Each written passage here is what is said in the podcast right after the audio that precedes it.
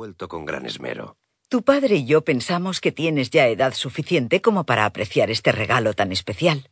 Ha pasado de madres a hijas durante muchas generaciones, y yo tenía tu misma edad cuando mi madre me lo entregó el día de mi cumpleaños. Esperamos que un día tú también puedas dárselo a tu hija. La reina puso el paquete en las manos de su hija, quien con gran expectación desató la cinta y el lazo, aunque sin precipitarse, pues así podría, siguiendo su costumbre, añadirlos intactos a su colección. Después quitó el papel que lo envolvía sin romperlo y dejó al descubierto una antigua caja de música con dos estatuillas en la parte superior que representaban a una elegante pareja en posición de vals. Mira, es una doncella rubia con su príncipe. Ponla en marcha, princesa.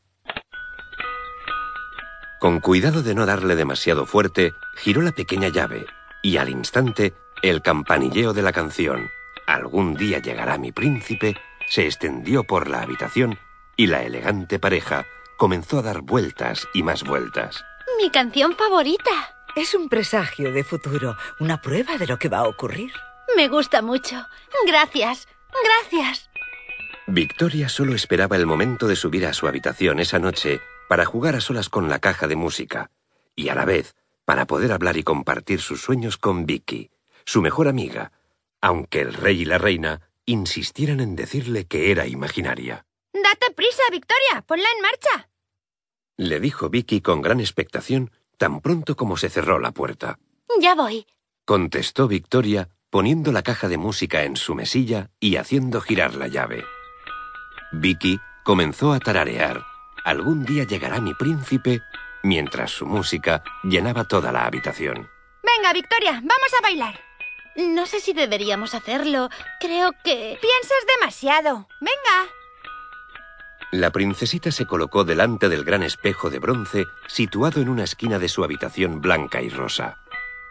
Siempre que se miraba en él, el reflejo que le devolvía le hacía sentirse tan bonita que le daban ganas de bailar. En ese instante, con la música de fondo, no pudo resistirlo.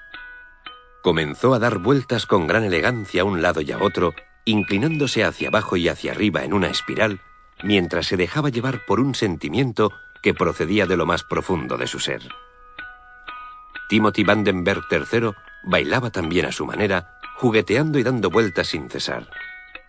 La sirvienta entró a preparar la cama como era su deber, pero se lo estaba pasando tan bien mientras la veía bailar con tanta alegría que le costó más de lo habitual terminar su tarea. De repente, la reina apareció por la puerta.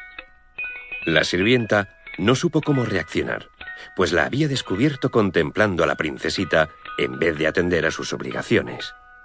Timothy, sintiendo al instante la presencia de la reina, se escondió debajo de la cama para ponerse a salvo. Sin embargo, tan concentrada estaba la princesita con su baile que no se dio cuenta de la presencia de la reina hasta que le oyó decir a la sirvienta que se retirase. Se quedó paralizada en medio de uno de sus mejores giros. De verdad, Victoria, ¿cómo has podido hacer algo tan indecoroso? La princesita se sintió humillada. ¿Cómo podía ser tan malo algo tan maravilloso? se preguntaba. Si deseas bailar, debes aprender a hacerlo bien. El Estudio Real de Teatro cuenta con magníficos instructores de ballet, una actividad mucho más digna que moverse de un lado para otro sacudiendo los brazos igual que una humilde plebeya. Y delante de uno de ellos, ni más ni menos. En ese momento, la princesita se prometió a sí misma no volver a bailar su canción Algún día llegará mi príncipe delante de nadie más en toda su vida, salvo en presencia de Timothy, pues él era diferente. Desde que se lo encontró merodeando por los alrededores de palacio, hambriento y abandonado, le había confiado sus más íntimos secretos, y él siempre le había correspondido con cariño, a diferencia de otras personas que conocía. La reina se calmó y se quedó a hacer compañía a su hija mientras se bañaba esa noche. Le ayudó a ponerse su camisón lila de mangas abultadas y luego se sentó a su lado en la gran cama con dosel de encaje blanco. Cogió el libro de cuentos de hadas que estaba encima de la mesilla y comenzó a leer en voz alta. Muy pronto, la princesita se vio de nuevo envuelta en el mundo mágico de la eterna felicidad. Se acomodó plácidamente y el incidente anterior que tanto le había desconcertado se borró de su mente por completo.